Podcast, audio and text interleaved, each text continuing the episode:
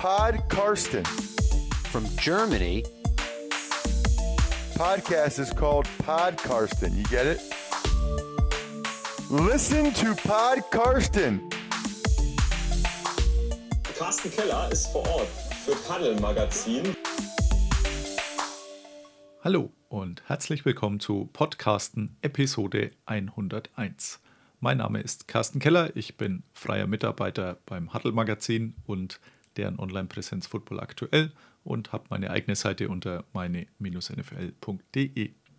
Der nächste Huddle steht vor der Tür, also die Abgabefrist für die Artikel war in der vergangenen Woche und da werde ich auch wieder vertreten sein, vor allem mit noch etwas rund um das Münchenspiel vor mittlerweile ja, drei Wochen. Und mit bei diesem Münchenspiel war auch mein heutiger Gast, nämlich Mona Stevens.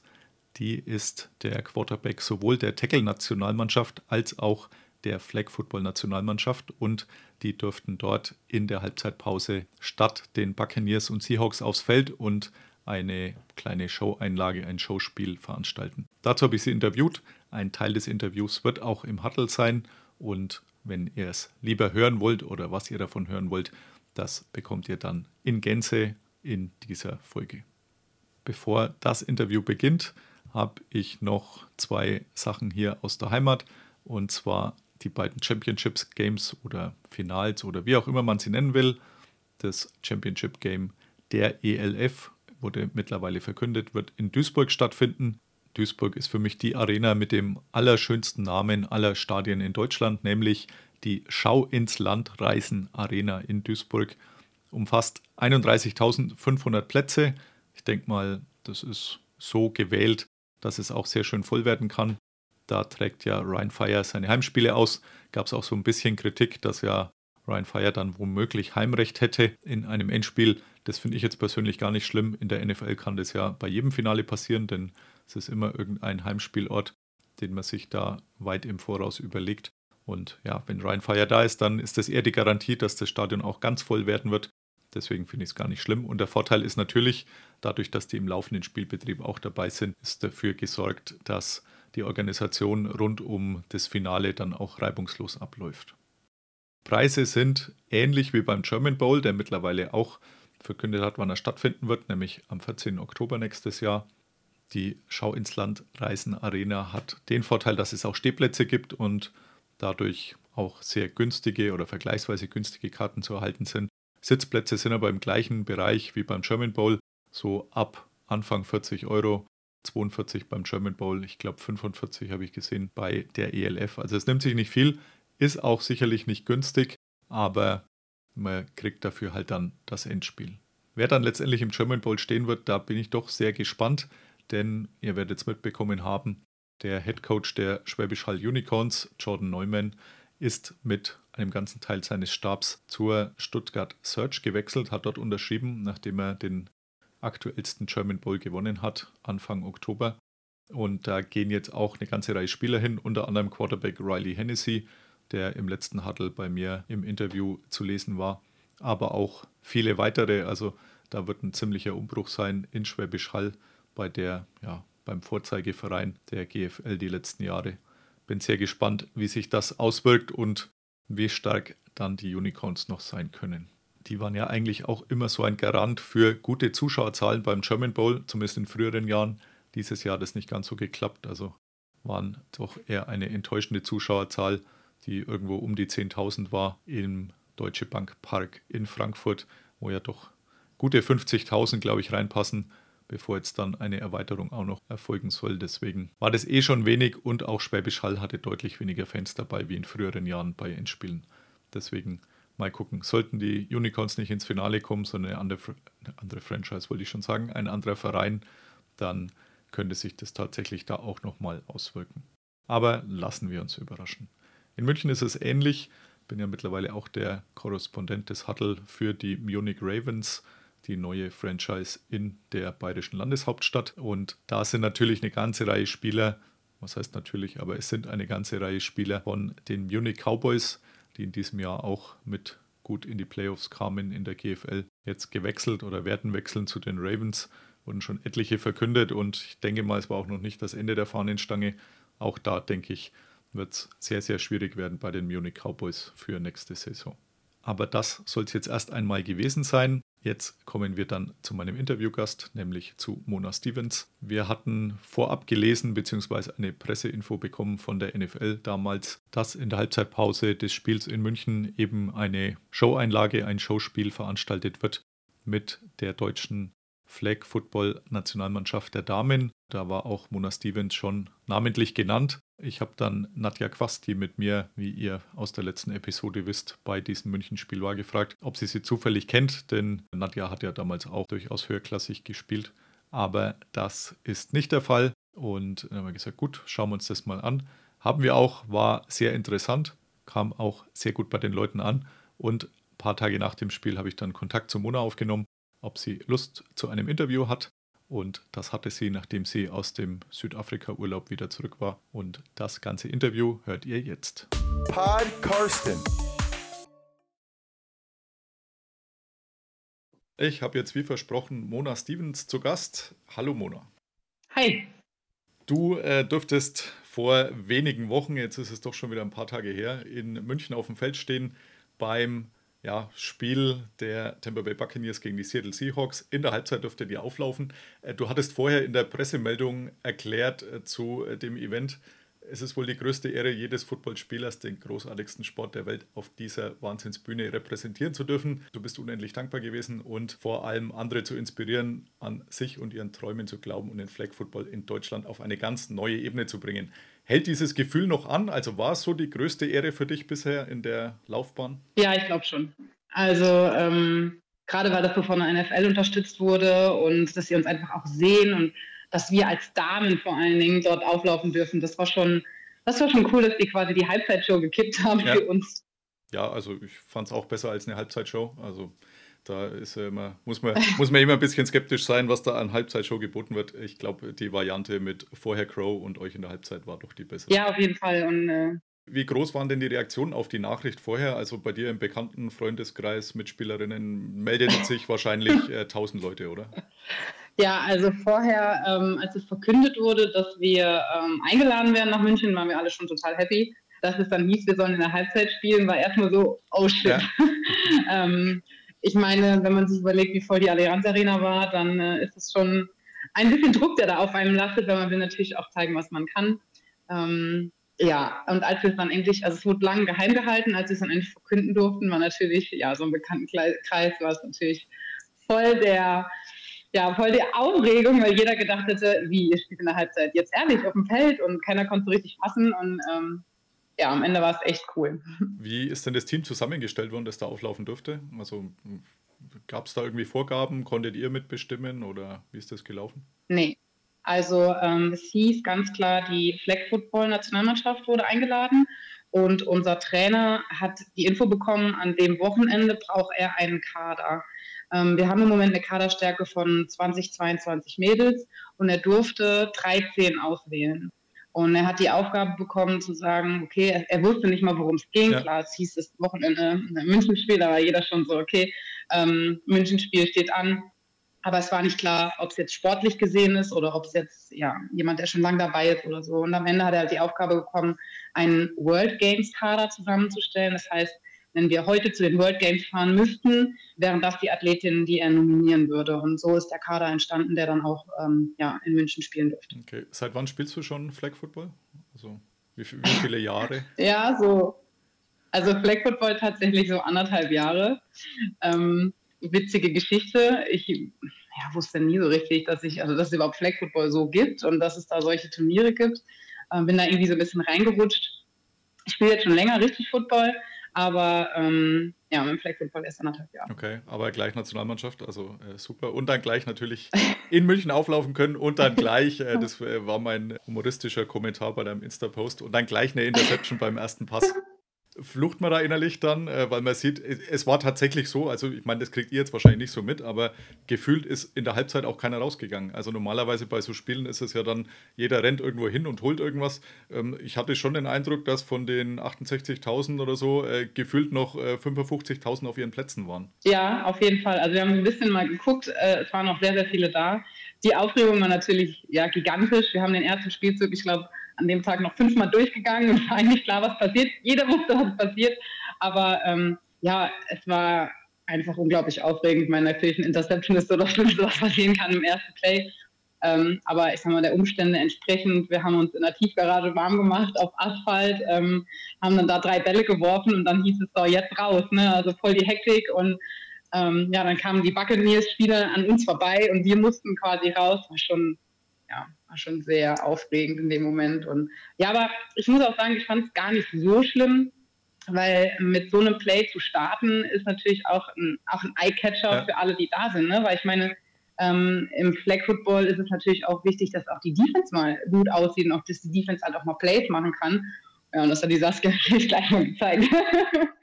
also, ja, im Nachhinein war es ja, war's cool. Der Satz, äh, das Sportliche stand jetzt nicht so im Vordergrund, stimmt ja nicht. Also ich meine, natürlich stand Flag Football im Vordergrund, aber es ging ja jetzt nicht um Gewinnen oder Verlieren. Also von dem her, der Druck war sicher da, wie du gesagt hast, und auch absolut nachvollziehbar ja. da, aber jetzt nicht, äh, Sieg und Niederlage, sage ich mal, haben jetzt damit ja überhaupt nichts zu tun gehabt mit dem Druck und dem Spiel an sich. Also von dem her war es jetzt, wie du sagst, ein guter Eyecatcher, aber nicht schlimm irgendwie. Nee, überhaupt nicht. Und ähm, deshalb, es, es geht ja um nichts. Ähm, natürlich ist das persönlich immer so eine Sache, ja. wo man dann denkt, ah Mist, man will natürlich selber persönlich immer gut aussehen. Aber im Prinzip geht es ja auch darum, diesen Sport vorzustellen und ähm, ja, dass alle Mädels einfach zeigen, was sie drauf haben. Und ja, also von daher war es jetzt im Nachhinein einfach gar nicht schlimm. Und es wurde ja dann auch äh, ein richtiges Spiel äh, draus, in Anführungszeichen, mit nicht nur Interceptions. Tatsächlich ist ja auch ein bisschen was passiert. Also es ging ja Defense hat Plays gemacht, die Offense hat Plays gemacht. Ähm, man hat schon gemerkt, dass alle Mädels ziemlich nervös waren, ähm, dass ja, Bälle nicht ganz platziert waren oder nicht gefangen wurden, die sonst sicher sind. Und ähm, aber je mehr Spielzüge wir gemacht haben, desto flüssiger wurde es auch. Ne? Als wir dann die Seite gewechselt haben, hat es nachher, nachher richtig gut funktioniert. Ich glaube, dass wir dann schon. Ich habe, ich kann mich kaum noch daran erinnern, es ging so schnell, ging so schnell vorbei. Ähm, aber ja, ich hoffe, dass viele, auch vor allen Dingen Mädels, vielleicht im ähm, Zuschauerraum gesessen haben, die dann gesagt haben, ach cool, guck mal, es gibt auch Football ohne Kontakt und ähm, aus, in Deutschland oder halt auf internationalem Level. Und das hoffentlich hat seinen Zweck erfüllt. Und es war jetzt auch nicht wie beim Super Bowl so eine gefühlte Dreiviertelstunde Pause, sondern es war ja eine reguläre Pause, deswegen war es ja eh nicht so lang. Ja, genau, wir hatten zehn, wir hatten zehn Minuten, ähm, wir hatten auch geskriptet, ich glaube zwölf Plays geskriptet. Ähm, und dann ging das direkt feuerfrei. Ne? Wir mussten, dass wir einmal die Seite wechseln mussten. Es war alles, also es war wirklich irgendwie doch hektisch unten, obwohl es um nichts ging, aber ja, ähm, die NFL will ja dann immer Programm und Show und ja, aber äh, trotzdem glaube ich am Ende, es hat ganz gut geklappt. Und ja, wir haben dann nachher, war natürlich dieser besondere Moment, ich weiß nicht, ob ihr das mitgekriegt hattet, da die Ellen hat da den letzten Touchdown gefangen, eine, kurz bevor wir dann wieder rausgegangen sind. Ja, und zwar also für die Mädels sehr aufregend, ich glaube, ein guter Abschluss. Auf jeden Fall. Ich habe mir aufgeschrieben, biggest flag game ever, Fragezeichen. Also jetzt für dich persönlich bestimmt, aber ich meine jetzt so, so überhaupt. Also ich glaube so die Aufmerksamkeit, also wie, vor wie vielen Zuschauern spielt ihr normalerweise? Wahrscheinlich überschaubare Anzahl an Familienmitgliedern, so wie das meistens äh, bei sowas ist, oder? Und ja, also wir waren ja mit dieser Mannschaft jetzt ähm, letztes Jahr in Israel bei der Weltmeisterschaft. Ähm, da waren nicht so viele Zuschauer erlaubt wegen der Corona-Regularien. Da haben wir dann einen Webstream, gab es dann. Ähm, das war jetzt auch nicht so groß. Gut, im Tackle haben wir jetzt auch schon mal, aber was sind das denn? Wenn es hochkommt, 400, 500? Ja, ja. Ähm, also vor so einem Publikum, das ist schon ja, was ganz Besonderes. Ja. Würde ich genauso sehen. Also diese Aufmerksamkeit, die es da gekriegt hat. Also ich habe keine Ahnung, wie es dann fernsehmäßig, da lief es wahrscheinlich im Hintergrund. Ja. Also ProSieben macht ja dann gerne Werbung äh, in der Halbzeit, beziehungsweise da eher wenig. Aber zumindest im Stadion, glaube ich, ähm, war es auf jeden Fall schon das biggest Flag Game ever. ja, im, äh, im, deutschen Fernsehen tatsächlich nicht, aber die Amerikaner haben einen, einen Zusammenschnitt ge mhm. gezeigt. Ich habe Nachrichten aus Amerika ja. gekriegt von Freunden und Bekannten, die uns im Fernsehen gesehen haben. Und das war schon, ja, cool. das war schon cool. Ja, das voll Wenn die NFL da wirklich hintersteht. Ja, ja. ja. Wie verläuft sonst bei euch, äh, ist bei, den Saarland Hurricanes bzw. den Saarland Lady Canes, wie funktioniert da die Zusammenarbeit? Hat man da mit dem Männerteam dann auch irgendwie mal zu tun oder gibt es da vielleicht mal Showtraining-mäßig oder sind das wirklich zwei separate Abteilungen? Ihr macht in Anführungszeichen euer Ding und das GFL-Team ihr, ihr Geschichte? Beim Tackle jetzt? Zum Beispiel, ja. Ja, ähm, also ähm, dadurch, dass wir bei uns alle kennen, durch Unterstützung bei den Game Days oder so, ne, ich habe jetzt auch Physio gemacht bei den Herren mhm. ganz lange, kommen die Jungs mal zu uns zum Coaching. Ähm, oder wir helfen bei denen aus bei den Game Days oder ähm, was da alles so anliegt. Äh, sportlich gesehen helfen uns die Jungs äh, im Training als Coach. Wir haben mehrere hm, Spielercoaches. Ähm, aber ansonsten jetzt so spieltechnisch eher weniger. Ja. Da ist einfach die Physis der der, der, Unterschied ist zu groß. Nee, das, das, macht nicht Das ist schon klar. Mir ging es eher vielleicht auch um Geschichten halt abseits vom Feld, wo man sagt, irgendwelche Promotion, sonst irgendwas, dass man da irgendwo gemeinsam aufläuft. Also, dass ihr jetzt nicht gegen die, die Jungs im Training antretet, das denke ich, versteht sich. Also, nee. Ja, also wie, wie im Verein das halt so ist. Ne? Man hilft sich, wir treffen uns zusammen und wenn irgendwelche Sachen anstehen, dann sind wir auch oft zusammen da. Und am Anfang war so ein bisschen die Gegenwehr gegen die Damen war schon groß, also vor acht Jahren, als wir die gegründet haben. Aber mittlerweile sind alle ziemlich stolz. Ne? Wir haben jetzt auch insgesamt vier National, ja, fünf eigentlich, fünf Nationalspielerinnen gehabt.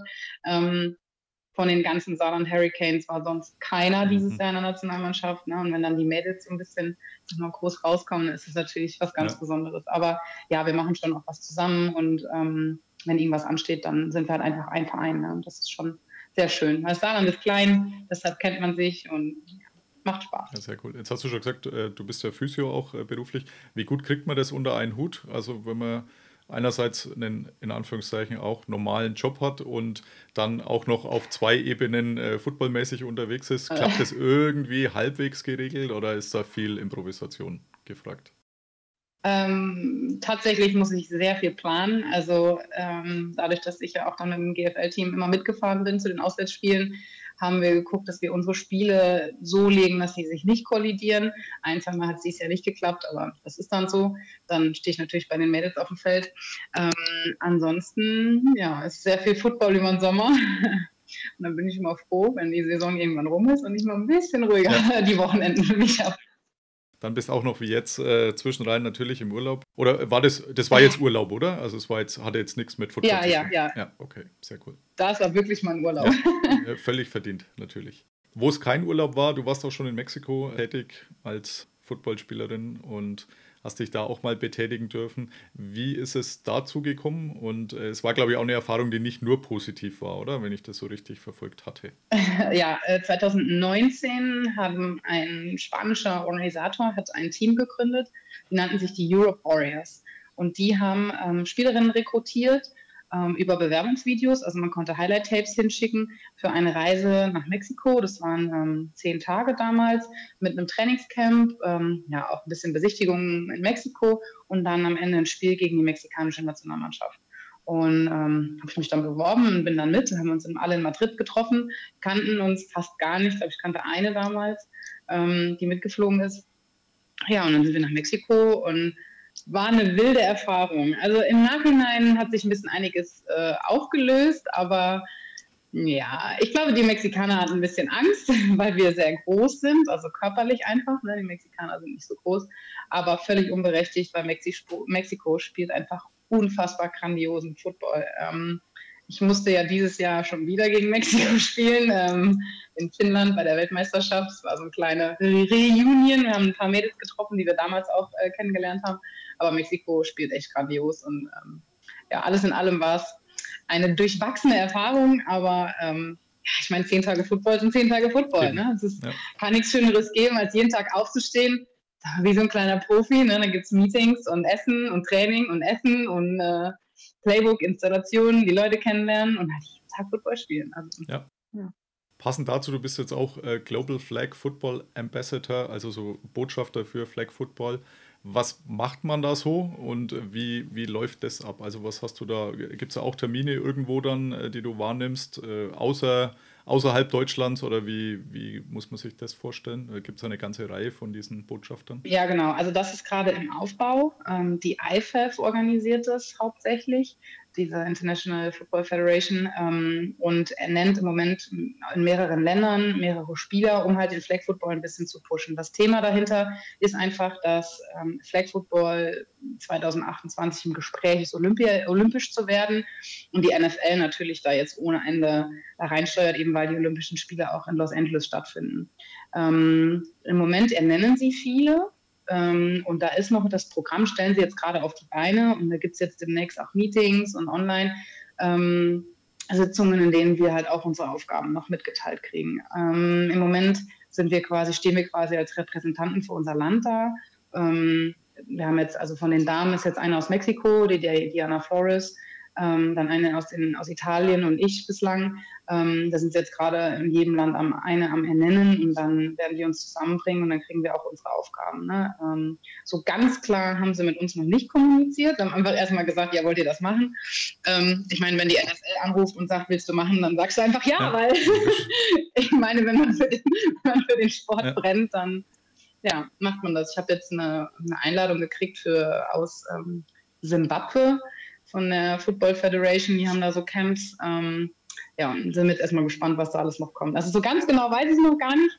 Ähm, aber ja, den Flag Football zu repräsentieren und zu vertreten in Deutschland und international ist einfach das Größte, was man sich jetzt so vorstellen kann. Ne? Gerade im Hinblick auf Olympia, weil das genau. ja schon wirklich so ein ein Lebenstraum. Das äh, wäre jetzt äh, quasi die nächste Frage gewesen, Olympia 28. Äh, du wärst noch im besten Footballerinnenalter.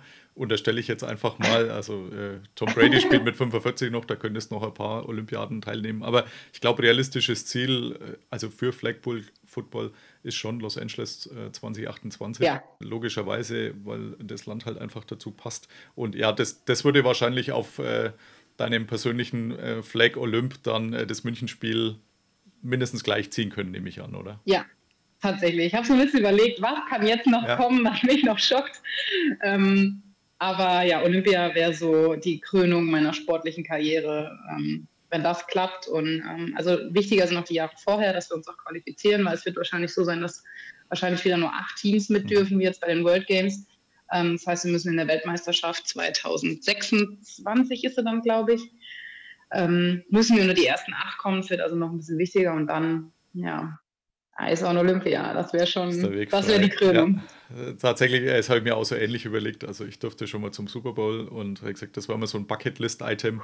Was jetzt noch offen wäre, so mal Olympia äh, für, für irgendwann mal. Aber ich glaube, Los Angeles wäre jetzt da nicht, nicht mein, mein erstes Ziel. Äh, die Stadt ist mir irgendwie zu groß. Aber das macht gar nichts. Ja, Paris ist doch ja, genau. nächstes Jahr. Äh, ja. Ja, genau, 24. Ja. Für übernächstes dann. Ich wohne ja in der Nähe mhm. quasi und ähm, Zug sind es anderthalb Stunden bis Paris.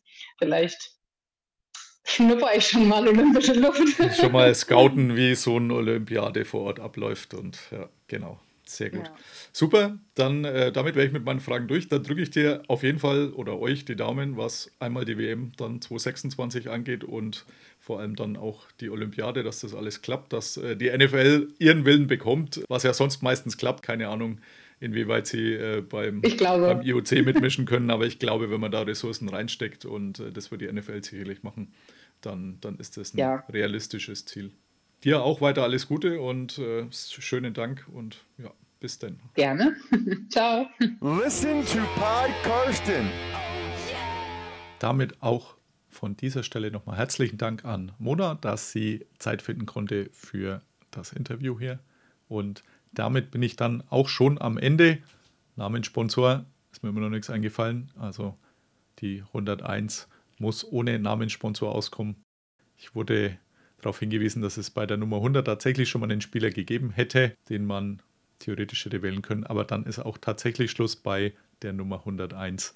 Gibt es bislang noch nichts. Somit verbleibt nur noch der Hinweis, der nächste Huddle steht in den Stadtlöchern. Besorgt euch den, kriegt ihr nochmal sehr gute Eindrücke aus München und von vielen anderen Sachen rund um die letzten Wochen im Football. Wer mag, darf gerne noch eine Bewertung hinterlassen bei iTunes. Mein Buch bei Amazon freut sich auch immer über regelmäßig eingehende Bewertungen und damit verabschiede ich mich. Die nächsten beiden Gäste stehen auch schon in den Startlöchern, also braucht euch nicht bange werden. Über kurz oder lang gibt es Nummer 102 und 103. Also sehr gute Taktung im Moment. Bis dahin, alles Gute, bleibt gesund und bye bye. Listen to Pod Karsten. Pod Karsten. Thank you, Karsten. Go Carsten Keller ist vor Ort für Paddel Magazin. Karsten, you're a great dude. Danke und alles gut.